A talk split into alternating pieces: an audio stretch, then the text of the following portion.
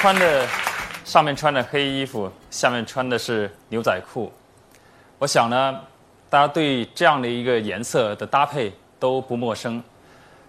嗯、s t e v e Jobs 就爱这样穿。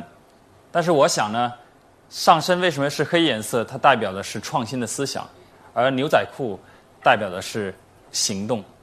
创新的思想呢，有一个最大的来源，就是对这个世界的质疑。我心里一直有一个很大的疑问。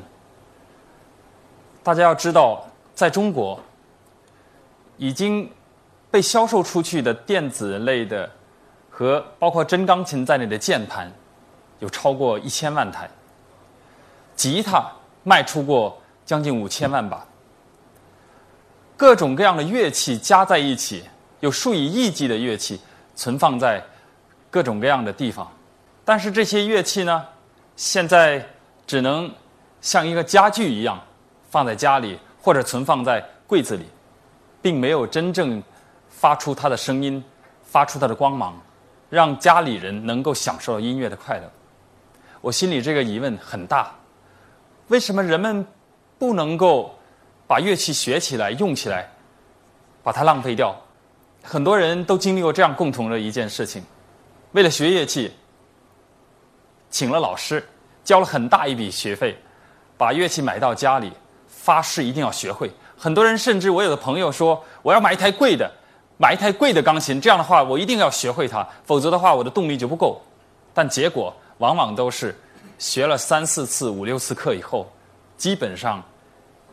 就像刚刚说的情况，乐器就变成了家具，而且这个比例大概是百分之九十五。有的人就会说：“啊，这个怪我太笨了。”有的人说呢：“我确实没时间。”很多人跟我说：“哇，我没有音乐细胞。”我想在这里跟每一个人真诚的说，每一个人都有音乐细胞。因为音乐在你们的身体里已经在调动你们的感知，让你们有激动的感觉。我们都知道，所有的宗教，当他要让大家来信仰他的时候，都要借助音乐这个力量。基督教有唱诗班，在可兰经布道的时候，一定会唱着来来说可兰经。佛教里头有一句很著名的话，叫“阎浮提众生耳根最利”。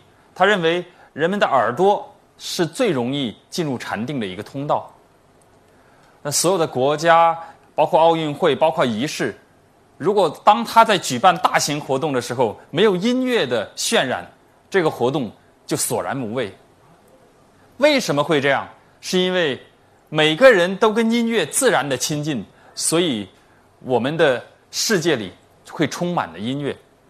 所以说呢，每个人都懂音乐这件事情是无可置疑的，但是我们却不能够好好的把音乐掌握在自己身上，让每个人学会弹一个乐器，学会唱歌，甚至创作音乐。我的疑问很大，我在问为什么？同样的问题，后来我想想，曾经发生在很多人要拍照过去这个年代。要拍照的话，要请专业的摄影师，一定要去照相馆才能拍照。但是现在呢，那么很多年前，我们要拍一个纪录片，拍自己家的录像片，多么难！现在呢，过去我们要想发表一篇作品，必须经过专业的编辑修改以后，才能够发表在杂志上或者报纸上，那是一件荣耀。但是今天呢？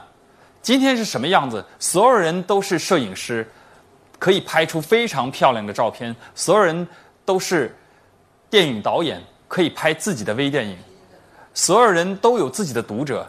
当你建立自己的微博或在论坛里，只要你发言，就很多人去看得见。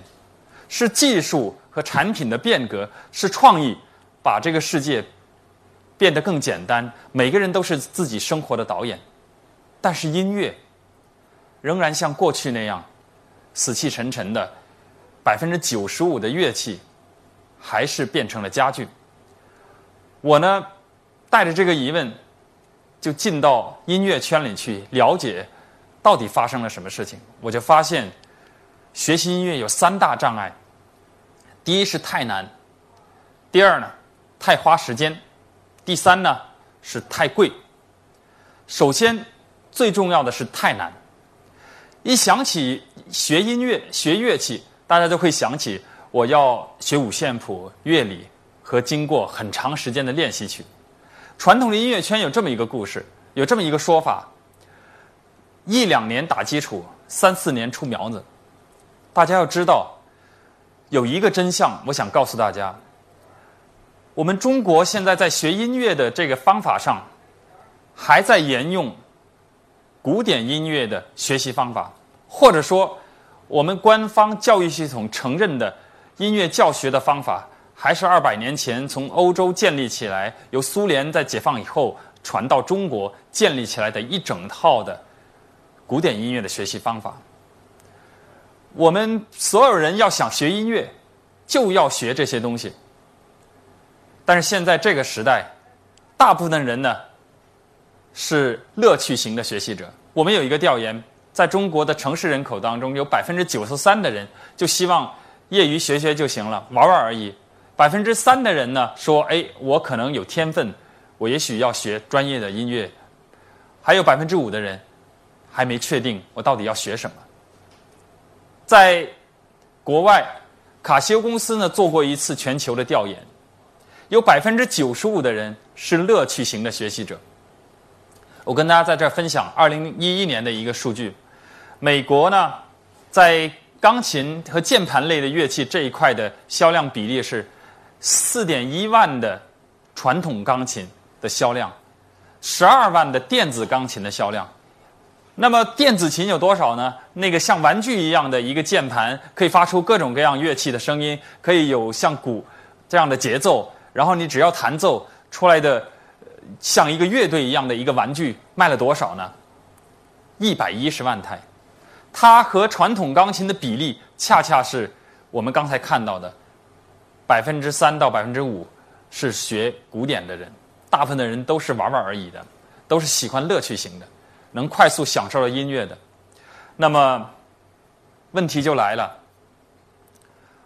我们的教学供给市场的、供给大部分人的是古典音乐的教育方法，但是市场上的需求呢是乐趣型的学习，所以我就带着这个疑问去问很多人。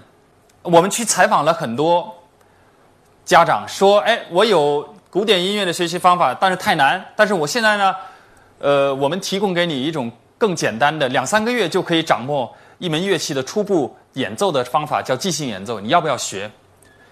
然后呢，你是想这辈子就走专业的路呢，让孩子学专业呢，还是让他掌握基本的就可以了？所有的家长的回答都是不，我真的不想让孩子去学专业，我也挺想，呃，会一门乐器就行了，呃，会一首一两首歌就行。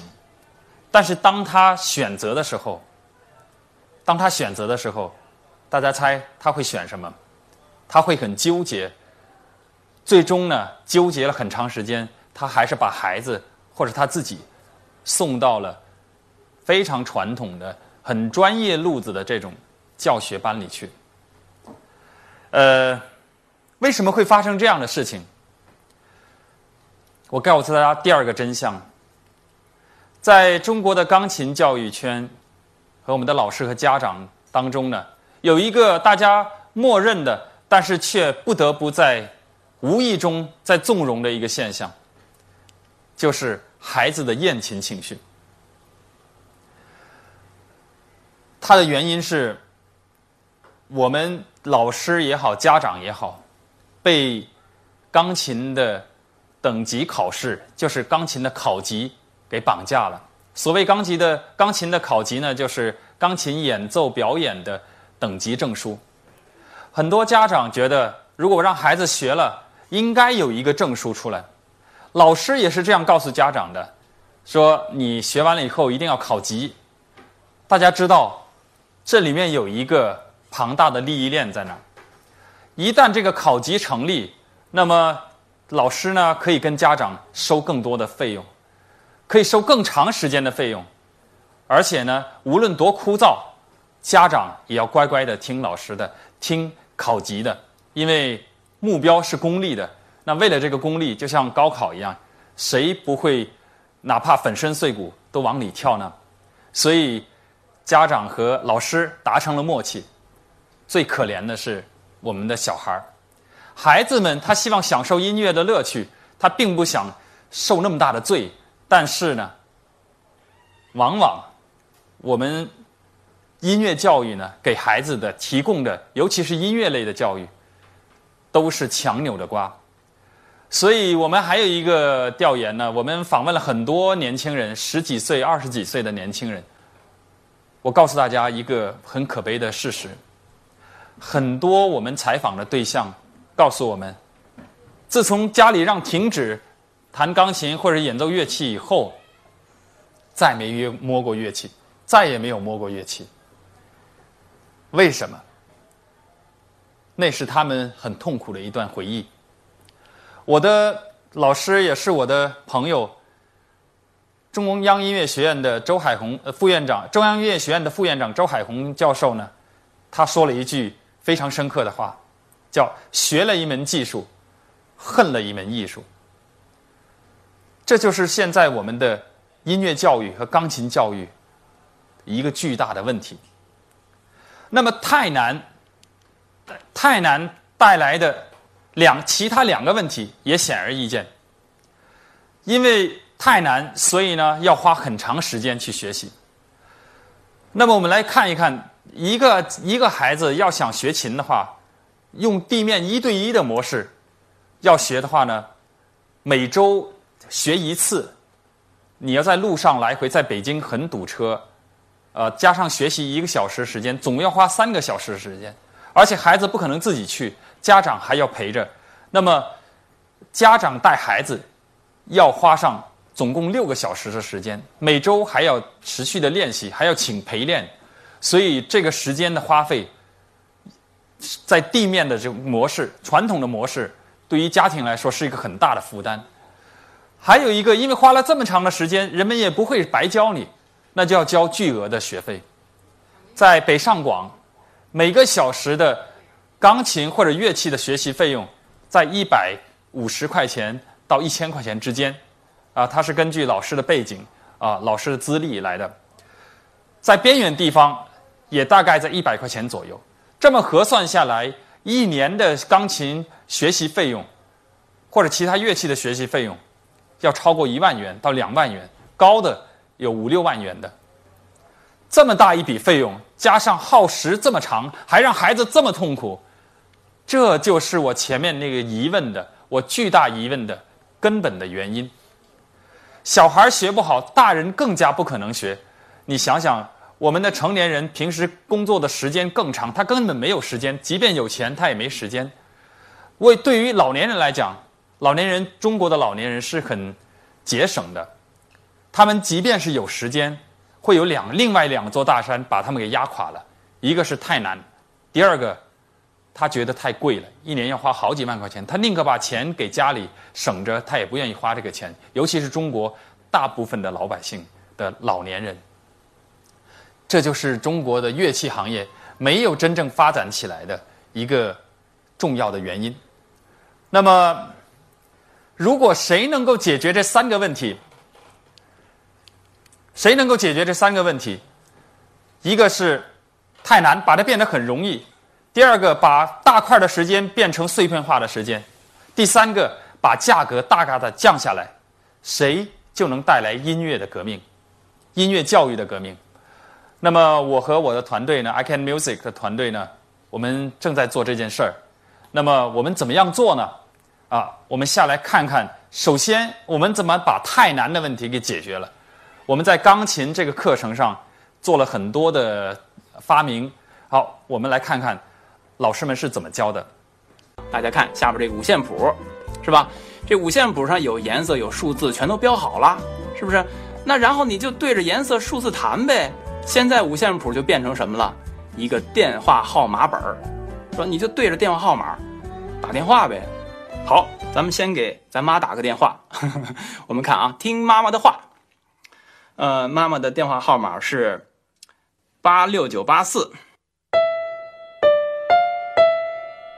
那、这不就弹出来了吗？是吧？四十一十一九六，太容易了吧？那么，刚才这么简单的课程，我们在苹果的 iPad 上头，在 PC 上头，在安卓的 Pad 上头，是在甚至在智能电视上，在未来在手机上，大家可以用各种平台来学习。这样的话，你的时间就大大的会缩减的。最后，在结束的时候。我想向每个人讲，我们每一个人都应该深入到音乐里去，因为音乐是你人生的最好的朋友，是我们精神的好友，是精神的药，也是精神的一个家园。i c a n Music 呢是要建一个在线的音乐学院，我们希望所有的老人、孩子、妇女还有年轻人都可以享受音乐。让每个人学会一门乐器，让每个人的家里都充满了音乐。我们在为这个梦想而坚持。谢谢。